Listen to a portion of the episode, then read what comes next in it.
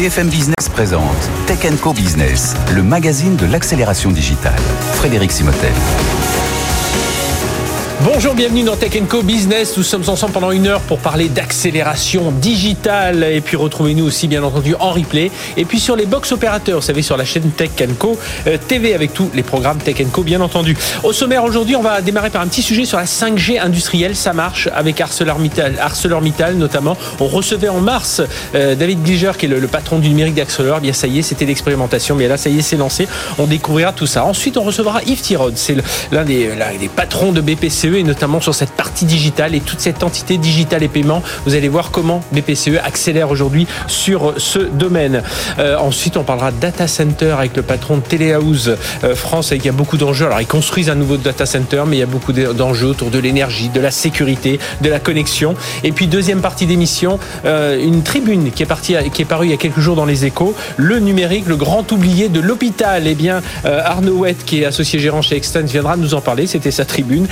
Parlera aussi d'NFT avec Gabriel Mamoumani qui a sorti un bouquin sur son aventure 8888 pandas. Vous allez mieux comprendre les NFT et voir un peu cette incroyable histoire. Et puis Startup Booster, on parlera d'intelligence artificielle avec Pixel, IA et traitement de l'image. Mais tout de suite, sans plus attendre, on va démarrer avec euh, ArcelorMittal qui est vraiment aux avant-postes de la 5G.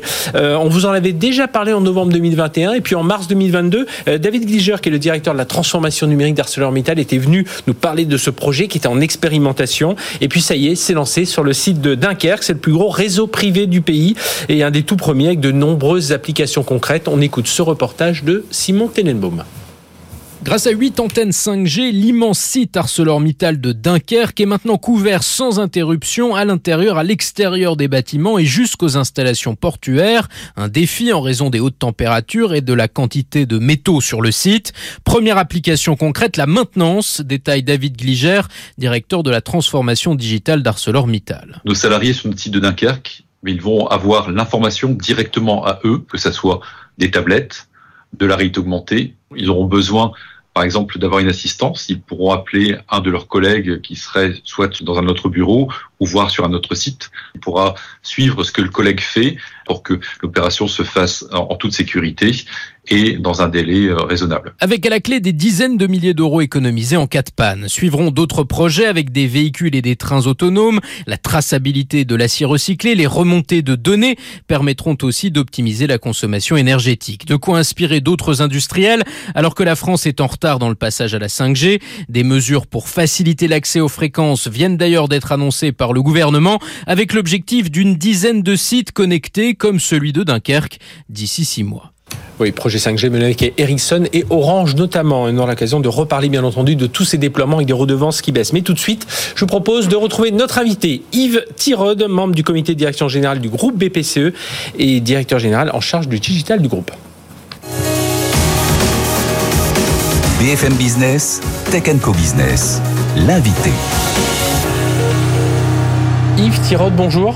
Bonjour. Merci d'être avec nous, membre du comité de direction générale du groupe BPCE et en qualité de directeur général en charge du digital. Alors, je, regardais, on vous a reçu en janvier 2021.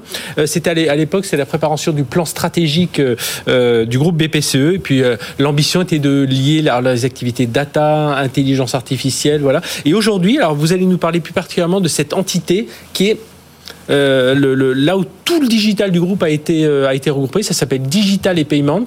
Alors ça, se structure. Alors on sait que le, paiement, ça devient très euh, important. Enfin, ça a toujours été important, mais il y a une accélération aujourd'hui. On a vu Crédit Agricole qui se rapprochait de, Worldline. On a vu même Free qui appuie sur sa fintech Stancer. On voit évidemment tous les Stripe, tout ce genre de choses. Donc le paiement est important. Mais vous, cette, configuration Digital and Payment, c'est vraiment tout le digital, voilà, qui pousse de la BPCE vers, vers, cette, vers cette transformation? Oui, alors on a, on a décidé de rapprocher toutes nos grosses plateformes digitales au même endroit.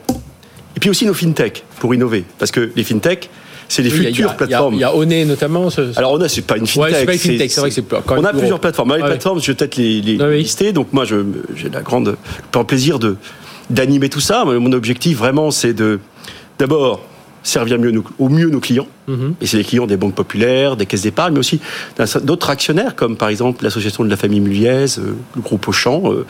Et donc, ça d'abord, c'est le premier point. Il faut servir nos clients, une qualité de service irréprochable. Deuxième point, c'est accélérer la croissance. Et puis le troisième, c'est l'innovation.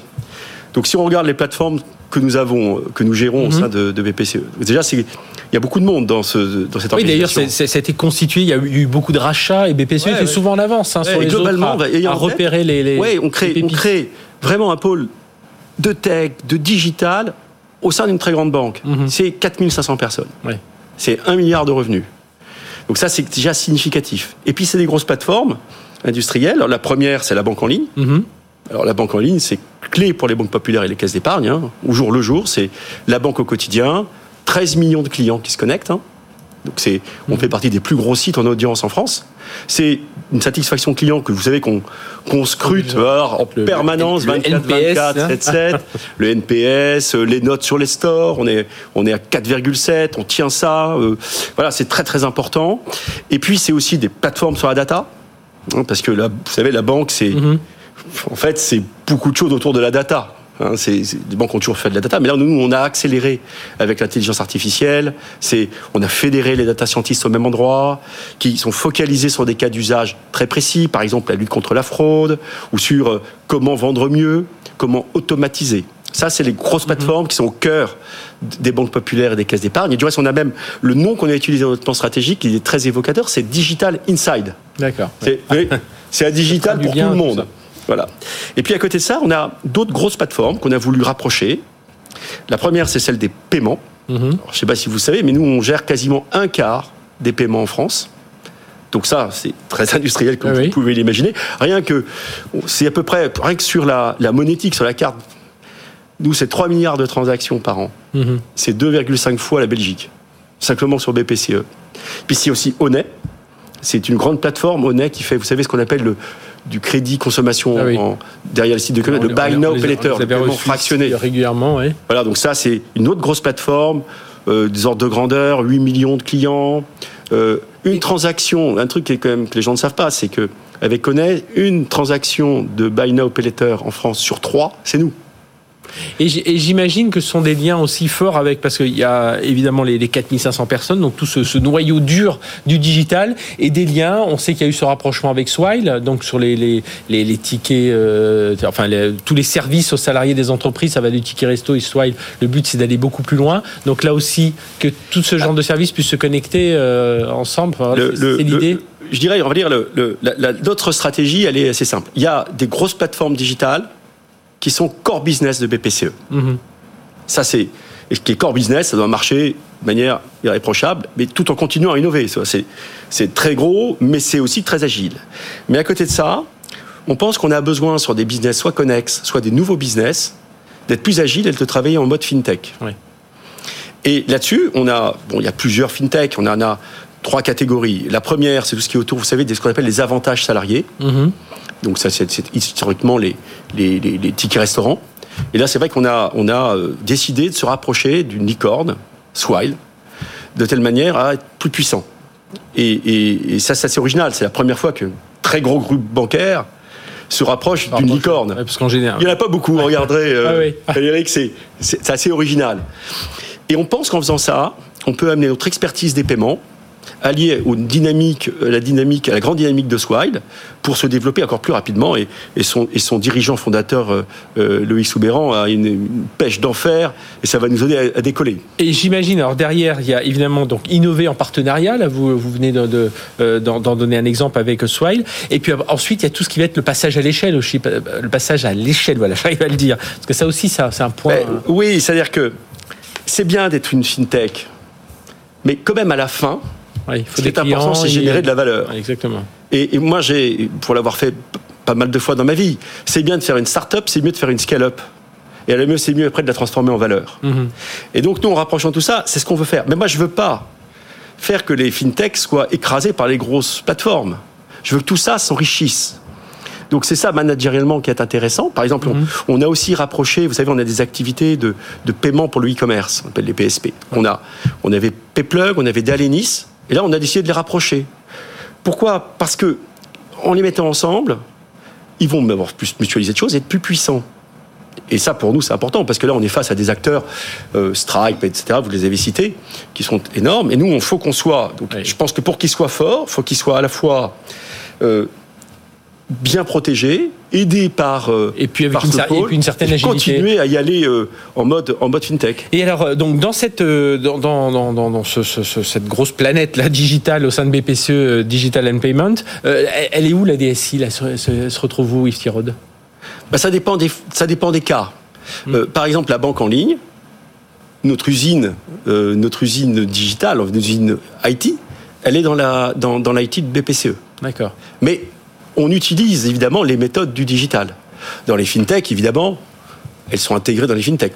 Dans les paiements, où là où on a besoin d'agilité ou chez, ou chez on garde notre propre IT. Ce qui ne veut pas dire qu'on ne mutualise pas. On mutualise plein de choses, que ce soit sur le cloud, que ce soit sur les choix technologiques, mais que ce soit sur les méthodes de travail.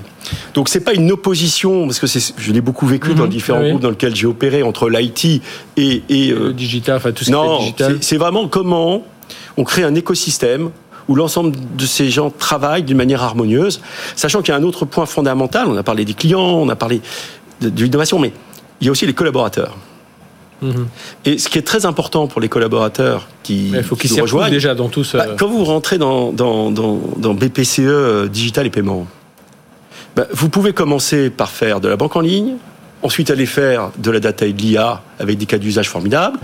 Pourquoi pas aller rebondir chez Onet et puis aller finir euh, peut-être dans une, dans une fintech, ou l'inverse. Donc ça, c'est Bon, c'est un peu notre enjeu de marque employeur.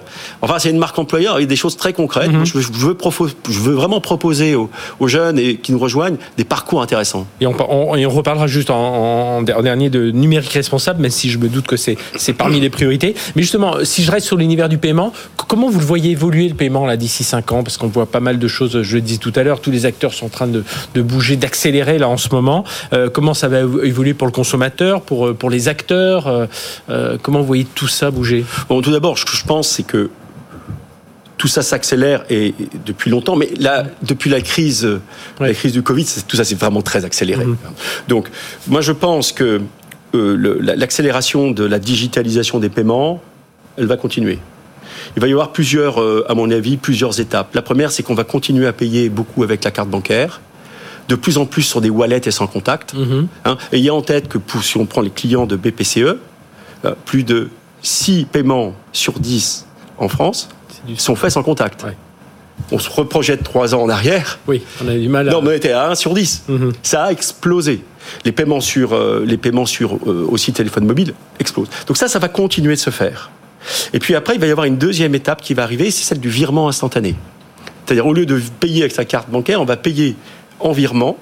Et on pourra de plus en plus payer avec des virements depuis son téléphone mobile. Mhm en boutique, en site de e-commerce. Et puis après, il y aura aussi d'autres, euh, ça c'est plus long terme, mais je pense qu'à un moment donné, les, cryptos, sont aujourd'hui des cryptos actifs vont devenir des cryptos monnaies. Mhm. Les annonces de l'Ether en particulier prouvent que ça va aller vers ça?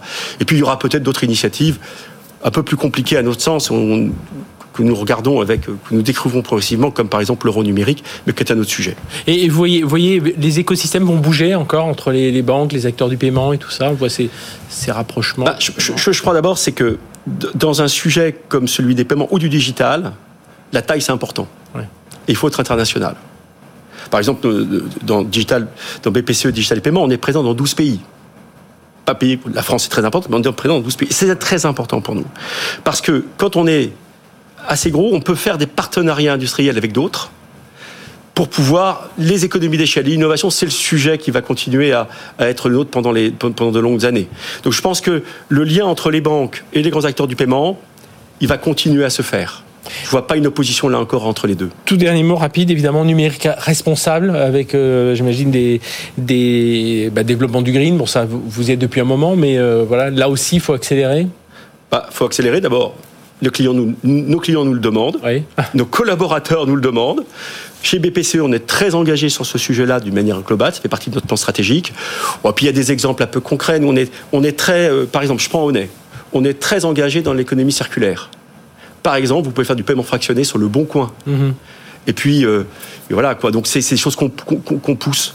Voilà, on pousse la réutilisation des produits. On est, on, par exemple, chez Onet, par exemple, on, est le fournisseur en buy now pay later euh, de back market. Mhm. Vous voyez? Donc voilà, c'est, je pense qu'il faut simplifier, la, vie du, simplifier la vie du, client, du consommateur. Ouais, faire des choses concrètes. Je pense que ce qu'attendent nos clients et, nos collaborateurs. Eh bien, merci d'être venu nous parler de tout ça. Yves Tirot, donc membre du comité de direction générale du groupe BPCE et puis directeur général de toute cette activité digitale, donc Digital and Payments. Voilà, c'est cette 4500 euh, personnes avec tous les gros projets digitaux du groupe. Merci d'être venu nous parler de tout ça, euh, Yves. Et puis, en... allez, nous, on poursuit tout de suite. On va continuer évidemment à rester dans la data. Et justement, la data, il faut la, stocker, pourquoi pas dans des data centers et ceux de Telehouse. On reçoit, on reçoit Samy Slim, le directeur général, dans un instant.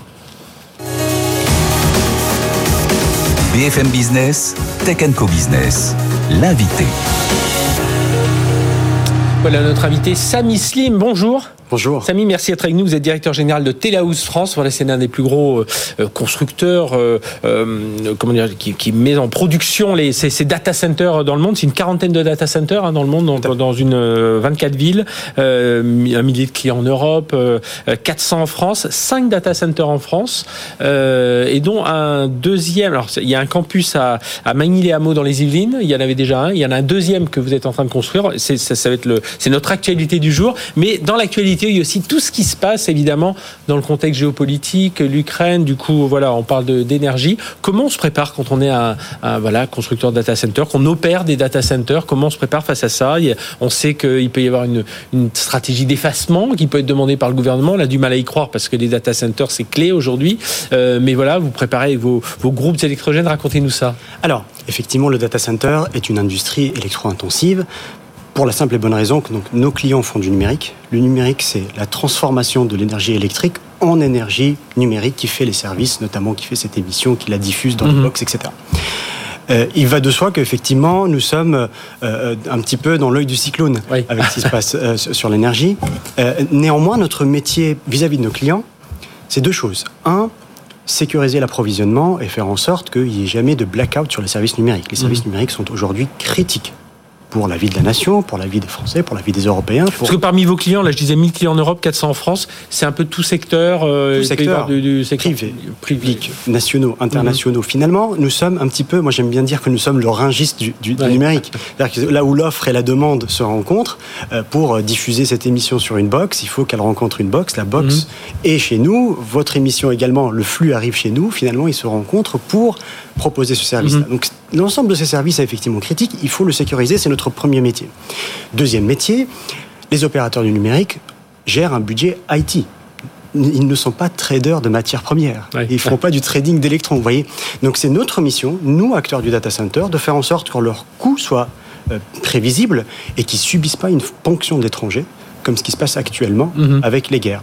De ce point de vue-là, effectivement, nous avons également sollicité l'aide du gouvernement qui, encore une fois, aide les entreprises euh, d'un point de électro-intensif comme la nôtre, euh, euh, de manière à ce qu'on ait une stabilité et surtout une visibilité à long terme mhm. jusqu'à ce que ce cap va passer. Parce que nous, nous avons la ferme conviction qu'il va y avoir un contre-choc, un petit peu comme le contre-choc pétrolier. Hein. À un moment, ça va rebaisser.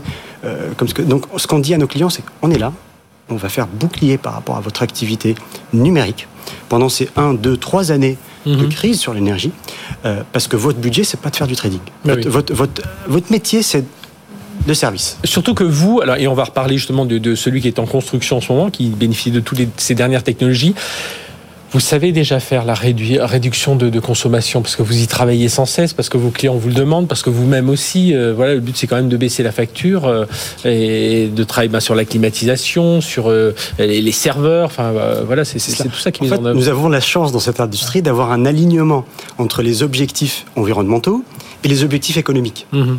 Moins nous consommons, plus nous sommes vertueux d'un point de vue environnemental et plus finalement euh, on génère des économies pour nos clients. De, telle sorte qu'effectivement ça fait 20 ans que nous travaillons à rendre des data centers des espèces de bulles qui finalement euh, mettent une chape au-dessus de l'extension numérique mm-hmm. pour que ça n'explose pas d'un point de vue consommation. Concrètement, sur 20 ans, L'utilisation du numérique a été multipliée par 16, donc les trafics ah que nous voyons dans nos data centers, c'est x 16. Les workloads, ça veut dire la, la, masse de travail par, serveur a été multiplié par 10, mais la consommation des data centers dans le monde sur 20 ans a été augmenté de 10%. Donc vous voyez, les facteurs, en fait, de, diminution sont finalement consommation autant enfin autant électrique pour les serveurs que pour, les, que pour la de climatisation. Et donc, ce sont effectivement les innovations technologiques que nous mettons en place, notamment celles que nous faisons dans notre nouveau mhm. data center, euh, euh, qui sera extrêmement efficace d'un point de vue. Euh, Alors, justement, racontez-nous un peu qu'est-ce qui est mis en place quand on sait sur un data center? Ce qui est important, on vient de le dire, c'est l'énergie, c'est la connexion aussi. Il faut, faut, de la fibre derrière, et puis bah, c'est la sécurité. Absolument. Donc, effectivement, la base, c'est la sécurité périmétrique. Là, mmh. nous avons la chance sur ce campus d'être sur un ancien site EADS, euh, donc de, de, de, standards militaires, hein, mmh. avec des schémas de, rondes, des barbelés, etc. Donc, nous avons récupéré une inframilitaire qui, qui s'y prête bien.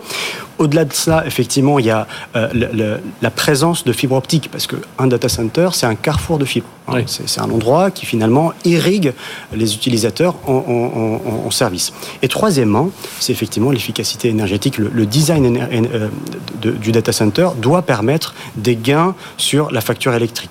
Mais pas que. Il y a un enjeu dans le data center qui aujourd'hui, de notre point de vue, n'est pas assez mise en, exergue, je dirais. Mhm. C'est l'utilisation de l'eau.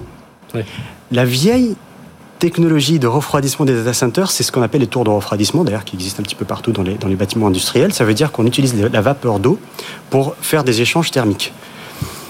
Ça consomme énormément d'eau. Le challenge de notre point de vue, Bien sûr, il y a l'électricité, c'est aussi réduire, voire même annuler la consommation en eau d'un data center. C'est ce qu'on s'est proposé de faire là sur ce data center. Et alors, comment vous faites? Nous faisons des échanges thermiques air à air. Mhm. Nous n'utilisons plus d'eau du tout dans ce data center-là. En fait, on récupère l'air extérieur. Euh, c'est à la nuit, mais même jour, et des jours de, pour comprendre un peu les jours de, canicule, là, comment on, a, comment on va connaître, comment on a connu, Effectivement, nous avons un fonctionnement limité en jours de canicule sur ce qu'on appelle des boucles fermées d'eau. Mhm. On ne ramène pas de l'eau fraîche, c'est des, des ah boucles existantes d'eau qui, qui, font, qui vont effectivement compenser les jours où ça, ça excède.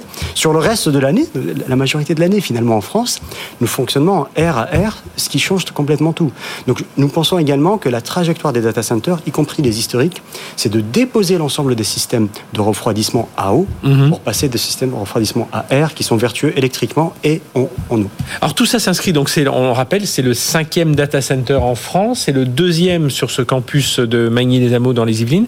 Euh, c'est quoi la stratégie aujourd'hui? Euh, Alors on sait que j'avais vu, c'était France Data Center qui, qui, en février disait il n'y a pas assez de... Alors ils profitaient de la campagne présidentielle pour dire il n'y a pas assez de data center, il faut aller encore plus vite. Mais comment tout ça s'inscrit dans la stratégie globale de Téléhouse hein? Je, je, rappelle, vous avez une quarantaine, 42 data centers dans 24 villes dans, le, monde.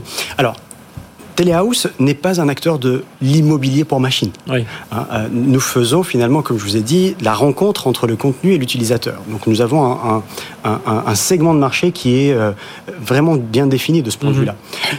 mais la chance que nous avons en France et pourquoi Telehouse investit beaucoup en France, c'est que nous sommes dans un carrefour géographique du numérique. En France, nous avons un littoral ouest qui mhm. vers les États-Unis. Et puis nous avons la ville de Marseille qui ramène des câbles mhm. sous-marins depuis l'Afrique et le Moyen-Orient, qui fait que ce pays peut être un carrefour numérique pour le monde. Donc il y a un enjeu qui est simple pour l'Europe en général, pour la France en particulier. Est-ce que dans le monde de demain, qui est digital, qui est numérique, nous voulons être une colonie numérique mhm. qui va acheter son contenu numérique de l'étranger, ou est-ce que nous voulons le produire, le stocker et le faire transiter en France? Et là, on revient à ces questions aussi de souveraineté. Absolument. Et donc, ces questions de souveraineté que tout le monde se pose, mhm. dans le privé comme le public, font qu'il y a une opportunité à effectivement construire en France des data centers de manière à récupérer cet outil industriel qui est très précieux dans le monde de demain, qui permettra finalement d'asseoir votre place sur la géographie des télécoms, qui mhm. est finalement la géographie de l'économie. Toute l'économie se, se numérise, devient digitale. Donc les mêmes, de même manière que dans il y a quelques années on pensait les, autoroutes, les chemins de fer, mhm. demain on pensera également les data centers. Et ça vous le sentez de la part de vos clients ce côté souveraineté? Alors évidemment oui, ils, le disent, ils s'expriment dans les médias, mais est-ce que vous le sentez vous concrètement sur le terrain des, des gens, vos clients vous disent moi il faut que ce soit. Euh, Un exemple concret. Aujourd'hui nous avons euh, plusieurs clients qui sont certifiés Secnum Cloud, mhm. euh, euh, donc qui est finalement la, la, norme de l'ANSI, norme de l'ANSI dans le data center à Manille-les-Hameaux. Donc mhm. d'ailleurs l'un des vecteurs de croissance de ce site, c'est ce, segment-là. Et donc ce besoin de Secnum Cloud, de souveraineté, de normes françaises, européennes de la sécurité, il est très très fort. Hein. Mhm. on, le voit de manière. Ça veut dire qu'une entreprise aujourd'hui pense également à la sécurité de sa donnée, pense à la sécurité de son flux et cela se traduit sur le terrain chez nous dans le data center.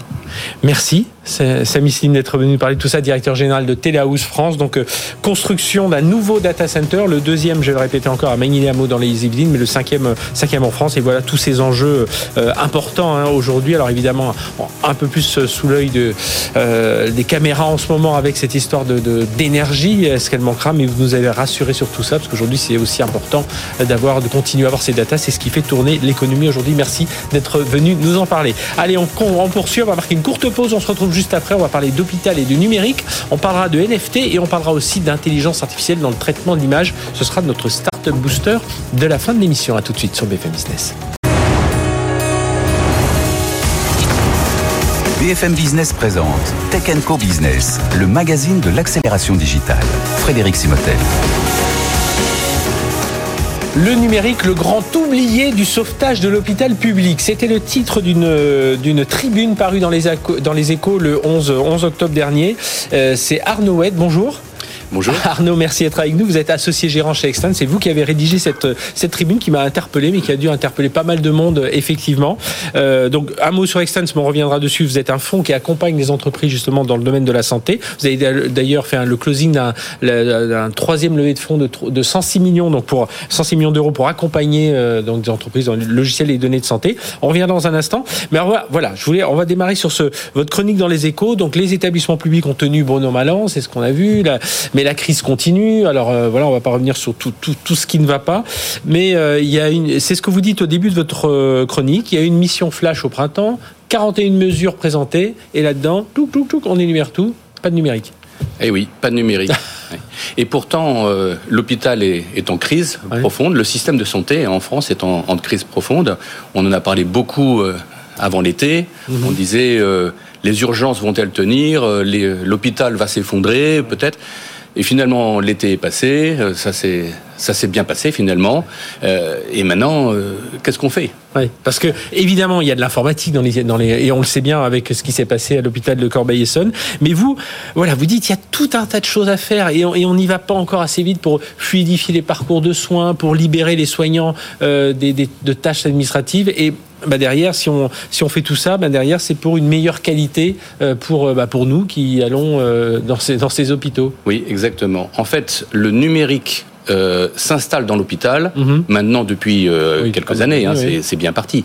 Euh, mais il faut reconnaître que la numérisation de l'hôpital est partie très en retard par mhm. rapport à tous les autres secteurs économiques. Et, et aujourd'hui, ça avance encore relativement lentement. il y a plein de choses qui se font, mais, il faut passer la seconde. Et, pour vous, c'est quoi? C'est une histoire de budget, c'est une histoire de méthode, c'est une histoire de, de compétences. Je t'en parlais, il n'y a pas assez d'informaticiens encore dans les hôpitaux. Comment vous identifiez ça? Je rappelle que euh, vous, vous, êtes associé gérant d'un fonds Extense qui, qui accompagne justement des, entreprises dans, dans, les logiciels et les données de santé. Donc vous connaissez bien ce sujet. en fait, c'est un, un problème de plein de choses, mais c'est surtout un problème de prise de conscience. Comme vous l'avez dit, tout à l'heure, euh, lorsqu'on fait une mission euh, sur euh, la, réforme des urgences, il y a 41 mesures qui sont annoncées, il n'y en a pas une sur le numérique de santé. Donc en fait, il faut une prise de conscience que mmh. le numérique dans l'hôpital, ça peut impacter trois, trois choses très importantes. La première, c'est pour les personnels de santé, pour les soignants. Aujourd'hui, ils passent 30% de leur temps en tâches qui sont non médicales, de l'administratif, des tâches répétitives. Euh, le numérique peut changer la donne. Les, pour le deuxième volet, c'est pour les patients. Euh, et pour les, et, les patients, la qualité des soins, mmh. l'accès aux soins. Et le troisième volet, c'est pour les établissements de santé et finalement pour l'efficience et, pour l'efficacité du parcours patient dans l'hôpital. Le numérique peut changer vraiment la donne sur ces mmh. trois aspects-là. Oui, parce qu'on voit beaucoup, là je voyais, je voyais passer une start-up l'autre jour, euh, euh, Poso, spécialisée dans l'analyse de prescription médicale. Enfin voilà, il y a tout un tas de, de, de, de, de sujets. Ça peut aider à la décision médicale aussi, alors on en parle. Et, et alors qu'est-ce qui va faire C'est vraiment c'est la prise de conscience, c'est une volonté. Et puis là, du coup, bah, on espère qu'avec cette volonté, on, on, on, bouge un peu certaines clés financières pour investir. Quoique l'investissement n'est pas forcément massif. Euh, bah. Il est important, mais c'est pas euh, des, à grands coups de milliards qu'on va tout sauver. Ça peut avancer euh, pas à pas. Oui, en fait, aujourd'hui, on investit de l'argent. Euh, le gouvernement ne fait pas rien. Le gouvernement euh, aujourd'hui a euh, débloqué un volet numérique de, du Ségur de la santé qui représente 2 mhm. milliards d'euros. Alors c'est de l'argent. Ce qu'il y a, c'est que par rapport aux besoins qu'il y a, c'est pas considérable, mais c'est surtout que en allant lentement, on perd du temps. On ferait mieux d'aller plus rapidement parce que derrière ça, les gains sont très importants. Mhm. Je, vais vous donner quelques exemples. Euh, par exemple, pour euh, euh, sur le volet pour les, personnels de santé. Aujourd'hui, les infirmières démissionnent de l'hôpital public en assez grand nombre, mhm. les aides-soignantes aussi. alors, on est en train de se dire que on va recruter, que mais ça va, ça va être long, ça va être compliqué. à côté de ça, euh, si on était capable de rendre euh, le, travail de personnel de santé dans l'hôpital euh, un peu moins compliqué. Mhm. donc aujourd'hui, il faut voir tout ce que fait une, infirmière dans l'hôpital. le patient va arriver, il faut accueillir le patient, vérifier son dossier, éventuellement changer les données, mettre à jour le dossier, mhm. et puis après ça, il va falloir faire attendre le patient, le temps qu'un brancard arrive, puis après ça, il faut vérifier que la, chambre est, est préparée on, admet le patient dans la chambre, tiens, la télé, euh, il faut s'en occuper, euh, et puis, etc. Et, le numérique, euh, en fait, en, fluidifiant toutes ces, tous ces flux d'informations, en simplifiant les processus, va décharger cette infirmière de tout un tas de tâches qui sont euh, non médicales, mhm. euh, qui sont nécessaires, mais qui pourraient être incroyablement simplifiées. Donc, euh, il y, a, y a un bon exemple de ça, c'est une société en France qui s'appelle Open. Mhm. Open fait un portail patient le patient, avant son séjour à l'hôpital, il est invité à, à, se connecter à l'hôpital. Il va apprendre plein de choses. Déjà, il va savoir ce qui va lui arriver dans l'hôpital. C'est super. Ensuite, de quoi il va pouvoir vérifier que ses données sont à jour ou alors euh, euh, mettre à jour ses données. Tout ça, c'est du temps administratif, en mhm. moins pour l'hôpital. Et, euh, et, pendant son séjour à l'hôpital, le patient va avoir accès à toutes sortes de choses. Il peut commander son plateau repas. tout ça, voilà encore quelque chose que l'infirmière n'a pas besoin de faire. Open, d'ailleurs, vous, vous en parlez, c'est par hasard, on les recevait dans Tech Co, Tech Co la quotidienne. C'était voilà, c'est très jolie boîte. Oui, c'était cette semaine. Euh, euh, ça, veut dire que derrière, bon, il va falloir former. Parce que moi, j'ai toujours en tête, c'était un médecin qui m'avait dit ça une fois. Vous savez, deux médecins font pas un meilleur médecin, mais un médecin, un informaticien, ça fait un meilleur médecin. Ah voilà, c'est un peu l'idée. On, on, la, on la retrouve là. ça veut dire donc il faut, il faudra, il va falloir former aussi. Il faut pousser ces, ces logiciels, qui pousser cette automatisation. Et puis un autre sujet, vous l'avez mis aussi dans votre tribune, c'était la lutte contre la désertification des territoires. C'est assez intéressant. Très important. Aujourd'hui, il y a euh, des territoires, enfin tout le monde le sait, euh, voilà. Donc, euh, si est-ce que le numérique peut jouer un rôle? Et évidemment que oui. Alors, bien sûr, si le médecin de demain, le médecin de campagne de demain, le médecin dans les territoires de demain, ce sera un médecin connecté. Mhm. Et si un médecin avait la possibilité d'avoir des outils notamment des outils numériques, qui lui permettent d'être moins isolé d'avoir les données du patient euh, plus facilement, d'être connecté euh, à d'autres médecins spécialistes, mhm. d'avoir euh, son activité qui est, qui, qui, qui, qui, est programmée, d'être d'être bien coordonné avec les autres professionnels de santé, ça changerait quand même beaucoup la, la, la donne pour, pour, pour ces médecins. On, sent dans tout ce que vous dites que c'est, on a l'impression que c'est des petits réglages qu'il faut faire quelque, un peu partout. Bon, il faut investir, hein, parce qu'il faut bien entendu avoir des logiciels, et on va dire, dire juste un mot sur ce que vous faites aujourd'hui avec Extens, des logiciels, mais qu'ensuite, voilà, c'est des, clés qu'il faut agir. Euh, on pousse un peu de, enfin, de la volonté, un peu de méthode, et puis hop, ce sera parti. Oui, euh, c'est vrai que ça, donne cette impression-là, parce qu'en fait, il y a aujourd'hui en France à peu près un millier de sociétés qui font du logiciel de santé. Et des solutions, il en existe plein. Ce qui manque, c'est la prise de conscience, la volonté politique, euh, peut-être la formation euh, mhm. dans les établissements de santé, que le numérique ne va pas tout résoudre, mais que le numérique vient accompagner. la transformation du métier. Alors je, je, disais un mot et on dit un mot sur Extens. Donc euh, je disais vous avez fait un closing de 106 millions d'euros, un troisième fonds, euh, logiciel de données de santé. Ça veut dire que vous accompagnez, euh, vous avez quand même une, vingtaine de sociétés, sans portefeuille aujourd'hui. 20, 20, PME, deux logiciels de santé. Et c'est là où vous, vous êtes confronté justement à, pour le développement de ces sociétés à cette prise de conscience qui n'est pas là. Quoi. Voilà, c'est ça exactement. C'est là que, euh, en fait, nous, notre, notre métier, c'est de voir tous ces éditeurs de logiciels en France, mhm. c'est de repérer quels sont ceux qui sont les meilleurs, c'est ceux qui ont le, le, plus fort potentiel de devenir des leaders de marché. Et puis après ça, c'est euh, de leur proposer d'investir pour accélérer leur, accélérer leur croissance. d'accompagner les dirigeants pour sécuriser l'exécution de leur stratégie et puis, euh, lorsque ces sociétés auront émergé, et, c'est là qu'on peut jouer un rôle aussi par, mhm. en les aidant à, rentrer sur leur marché, euh, à ce moment-là, ça sera de passer la main euh, à, d'autres actionnaires et, puis à, renvoyer à nos actionnaires les, les, plus-values qui sont le résultat de tout ce travail. Et, eh bien, et puis avoir des géants dans le monde de la santé et du, et du numérique. Merci Arnaud Wedd d'être venu nous parler de tout ça, associé gérant chez Extens, donc un fonds qui accompagne les entreprises françaises dans le domaine de la santé numérique. Et, et puis donc, cette chronique, un numérique, le grand oublié du sauvetage de l'hôpital public. Voilà, j'espère que voilà, c'est le début d'un appel parce qu'on dit souvent la transformation numérique, elle, doit être faite. On parle souvent de ces startups, mais on en parle, c'est vrai, par, par morceaux de toutes ces. Je parlais de Pozos tout à l'heure, mais il y en a, il y en a, il y en a tout plein. Euh, bah là, on va en recevoir une tout à l'heure, euh, euh, Pixelia qui traite sur les images médicales. Ah voilà, il, voilà, il faudrait avancer tout ça. Merci d'être venu parler de tout ça. Allez, on, on courte virgule et on se retrouve juste après. On va parler NFT et ensuite on retrouvera justement Pixelia sur BFM Business. Restez avec nous. BFM Business, Tech Co Business, l'invité.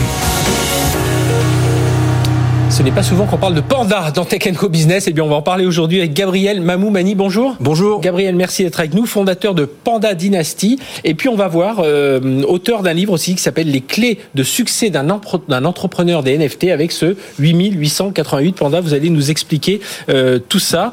Euh, en fait, vous allez nous raconter le, succès. Une idée qui vous, qui vous, a, qui vous a pris un jour de commercialiser des pandas. C'est ça? Racontez-nous un peu comment ça est parti? Bon, l'idée, c'est que l'année dernière, la communauté crypto a vécu une sorte de folie, une période complètement folle, de frénésie autour de ces collections NFT, mhm. euh, qui étaient des collections aux alentours de 10 000, euh, alors moi j'en ai fait 8 888, mais de 10 000 figurines euh, avec des visuels complètement uniques. Donc les grands succès, c'est les CryptoPunk ou c'est les Bored Apes qui viennent des États-Unis.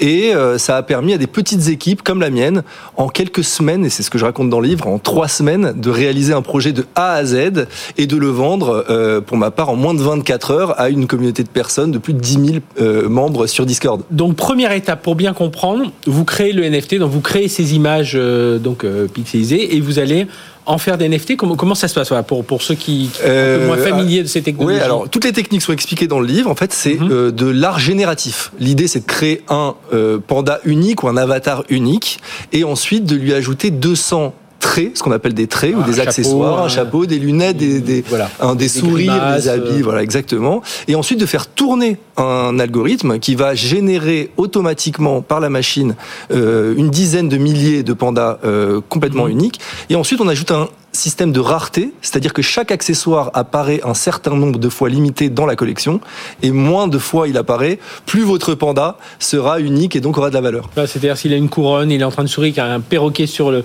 sur l'épaule, tel que je vois sur la couverture du livre, bah, ce sera sans doute plus cher qu'un autre. Et donc du coup, euh, succès foudroyant. Donc vous racontez tout ça dans, l'ouvrage. Hein, euh, succès euh, foudroyant. Vous vendez tout ça en 24 heures.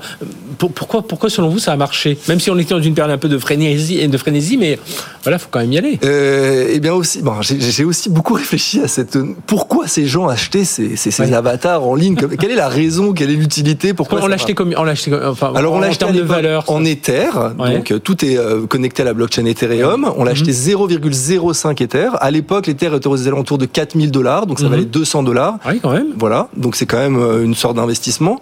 Et j'ai compris à force d'étudier cette communauté crypto qu'on appelle les crypto-enthousiastes, qu'il y a une sorte de monde parallèle qui existe sur Internet, un monde euh, de, de, de personnes très très euh, investi, passionné, très très enthousiaste à coproduire, à s'engager dans la coproduction de projets sur Internet. Mhm. Et les NFT étaient ce vecteur-là, ce droit de propriété qui leur permettait d'adhérer à un projet et de réellement participer au développement de ce projet. C'est un peu en ça qu'on peut dire que ce projet, ça, va au-delà des NFT. Enfin, les NFT, c'est la technologie qui va porter euh, euh, donc les, les, tokens non fongibles hein, pour euh, faire se dérouler. C'est la technologie qui va porter donc euh, l'image, le, le, le business model, etc.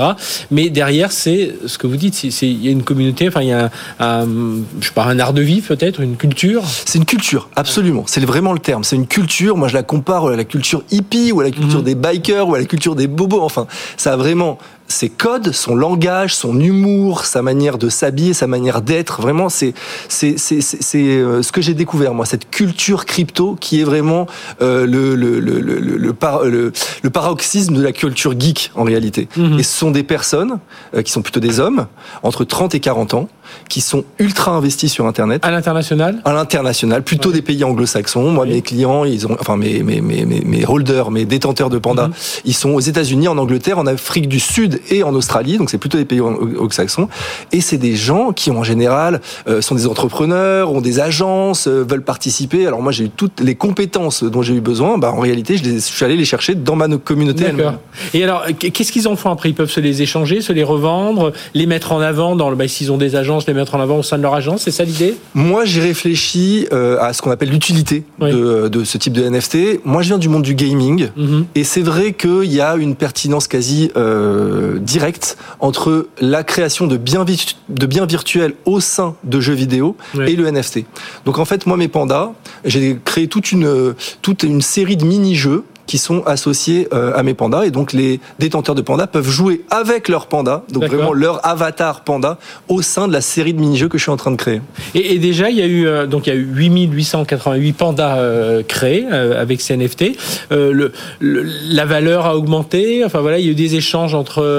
il y a eu un beau volume d'échanges. Bon évidemment, on est victime de la dépression générale du marché des cryptos et de l'Ethereum actuellement, mais il y a eu un très beau volume d'échanges. On a à peu près un peu plus plus de 200 Ethereum de volume d'échange. Et euh, le, le Panda qui a été vendu le plus cher, il a été vendu à 3 Ethers, mhm. une période où le Panda, où l'Ether était aux alentours de 3000 dollars, donc on était aux alentours de 9000 dollars, le, le, un des pandas les plus rares qui faisait partie du, du, du podium. Quel est l'intérêt? Nous, on a une communauté qui nous écoute, qui nous regarde assez B2B. Quel est l'intérêt pour une entreprise voilà, de se pencher? Alors, on sait qu'on voit beaucoup des, des NFT dans le luxe, le sport, l'art, euh, encore une fois. On entend. Alors, moi, j'ai un, un discours assez radical hein, sur ces sujets. Et on entend beaucoup de, malheureusement de bêtises sur l'utilisation des, des, mhm. NFT et je pense que l'utilisation purement marketing d'opportunités publicitaires, elle va vite euh, atteindre ses limites. Il, y a, il faut essayer de comprendre la dimension du NFT, la dimension communautaire, la dimension de laisser la place euh, à des euh, membres de vos clients les plus actifs au choix, à la décision, quasiment à la gouvernance de certains projets qui sont réalisés avec les NFT. Et donc, si vous faites le choix d'utiliser les NFT, il faut aller plus loin que la dimension purement marketing mhm. et vraiment réfléchir en termes de modèle, de, de, modèle de, gouvernance. de, de, et de, création de valeur. Bien, merci Gabriel Mamoumani d'être venu nous parler de, de tout ça. Donc, le, le Français qui a conquis le marché des NFT avec sa collection de 8888 pandas, il vous raconter tout ça euh, aux éditions Erol dans ce, cet ouvrage, les clés de succès d'un entrepreneur. Euh, d'un entrepreneur des NFT. Voilà, Gabriel Mamou Mani, merci, merci d'être venu nous parler de tout ça. Nous, on se retrouve juste après euh, Pixelia, c'est Startup Booster. On va parler de traitement euh, d'images à partir d'intelligence artificielle. C'est tout de suite sur BFM Business. BFM Business, Tech Co Business, Startup Booster. On vous en a parlé tout à l'heure, on parlait de santé tout à l'heure. Bien, on en reparle à nouveau avec Pixelia. Alors, IA, vous allez comprendre pourquoi c'est de l'intelligence artificielle. Et nous avons l'un de ses cofondateurs, Pierre-Nicolas Tifro. Bonjour.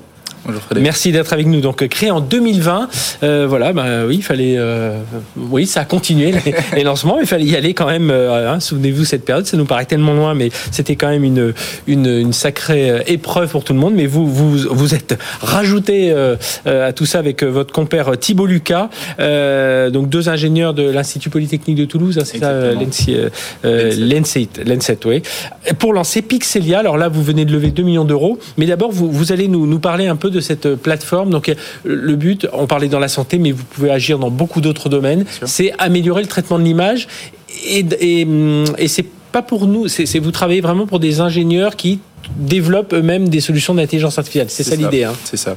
En fait, on est ce qu'on appelle une plateforme de CVOps euh, mhm. pour euh, Computer Vision Operations. D'accord. C'est un gros mot dit comme ça.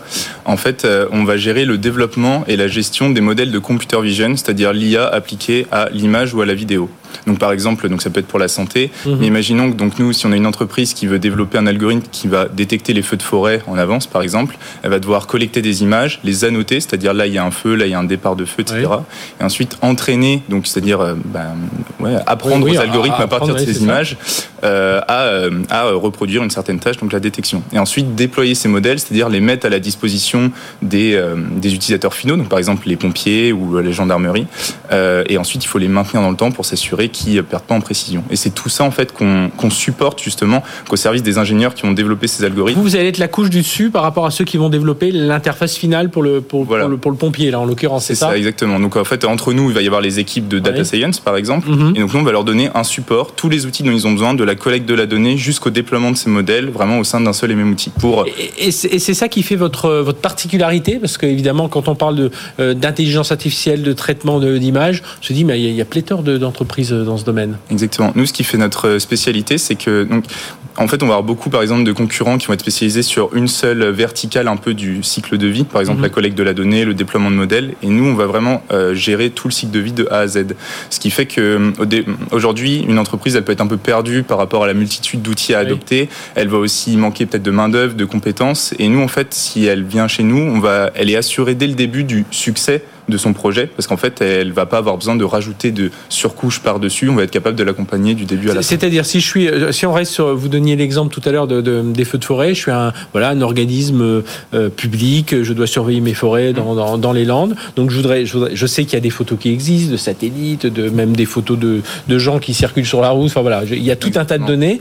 Euh, voilà, ces données, je peux les récupérer, mais je ne sais pas qu'en faire. Donc je vais aller, euh, enfin je vais dire à mes ingénieurs ou je vais m'adresser à une boîte qui fait ce type de développement et qui vont venir voir votre plateforme et qui elle apporte ces outils. Hein, et du coup voilà, et du coup comme c'est une plateforme collaborative en fait, parce que donc il y a le premier projet, donc voilà ce, premier modèle, mais ensuite euh, si on prend des cas un peu plus industriels, en fait euh, il y a beaucoup de cas d'usage au sein d'une seule et même entreprise, donc on va aussi leur permettre de centraliser les différents projets et de monter en compétences et d'aller toujours plus vite et d'être toujours capable en fait d'aller plus loin dans les cas d'usage et surtout d'assurer en fait le ROI, donc le retour mhm. sur investissement business, qui est quand même le cas l'utilité finale quoi euh, aux entreprises. Et, donc euh, euh, aujourd'hui, on prenait là on prenait l'exemple des feux de forêt sur la santé, mais finalement vous pouvez agir dans tous les domaines de, enfin dès qu'il y a de l'image, vous pouvez agir dans dans, dans, tout, enfin n'importe quel secteur. Exactement. Du coup, on va avoir pas mal de clients, soit des startups qui vont être un mhm. peu des, ce qu'on appelle des pure players, donc la computer vision est vraiment au centre de leur domaine d'activité. par exemple, ça va être dans la surveillance, la, la restriction. j'ai vu que vous aviez une petite dizaine de clients, voilà déjà en Europe et aux États-Unis. Et ce qui devient de plus en plus important pour nous, en fait, ça va être euh, des entreprises plus grosses, notamment euh, dans l'industrie. Euh, donc, on va être voir sur les chaînes de production, on va avoir euh, beaucoup de cas comme ça, aussi de la hum, comment dire l'imagerie satellite. Donc il y a énormément de cas en fait vraiment plus industriels ou des, avec des gros comptes et c'est ça aujourd'hui qu'on va aller chercher. Ça, veut dire que par rapport à ce qui existait avant vous ou qui existe en même temps que vous mais euh, différent, vous, vous simplifiez un peu tout ça. Les, les, sinon, pour une, je reprends mon exemple de, de, mon organisme public qui veut surveiller ses forêts, c'est un peu compliqué aujourd'hui euh, d'y aller, enfin de, de trouver la boîte qui va à la fois savoir traiter les données, qui va savoir traiter les images, qui va savoir en faire un, un compte rendu et vous, voilà, vous arrivez avec votre brique à, répondre à tous ces besoins. Et, surtout, déjà, ça a un coût énorme qui est souvent un peu, euh, comment dire, mal anticipé.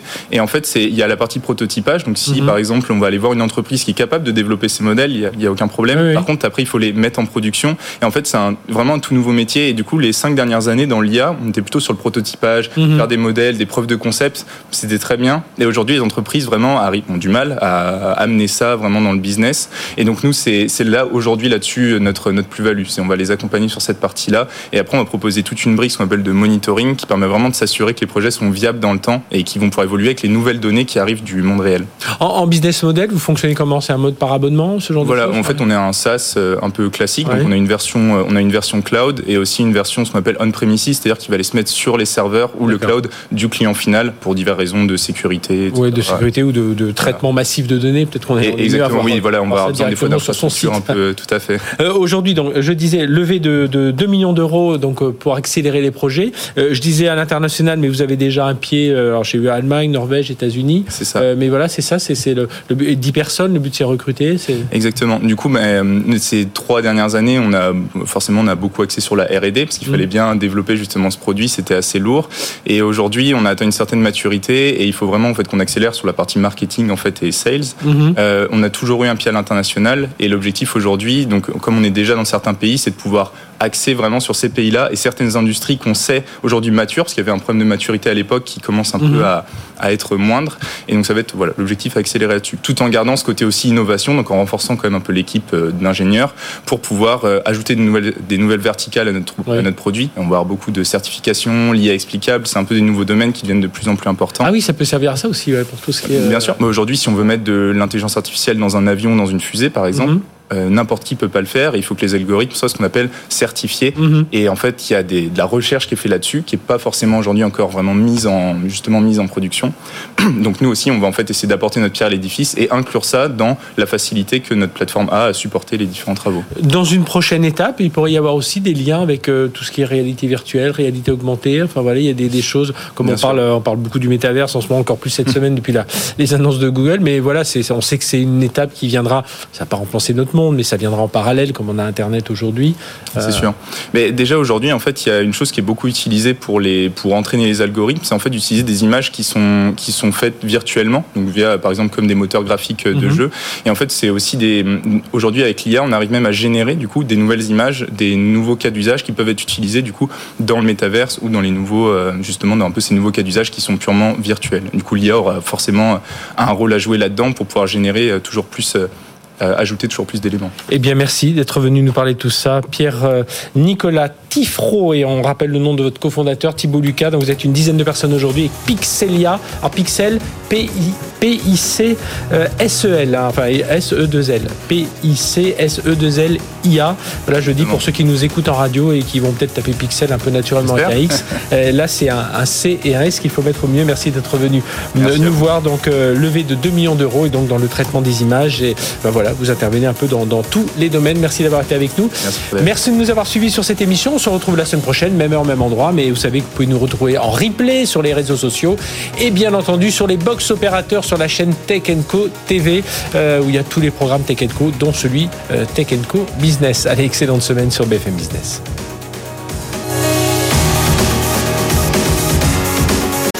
Tech Co Business sur BFM Business.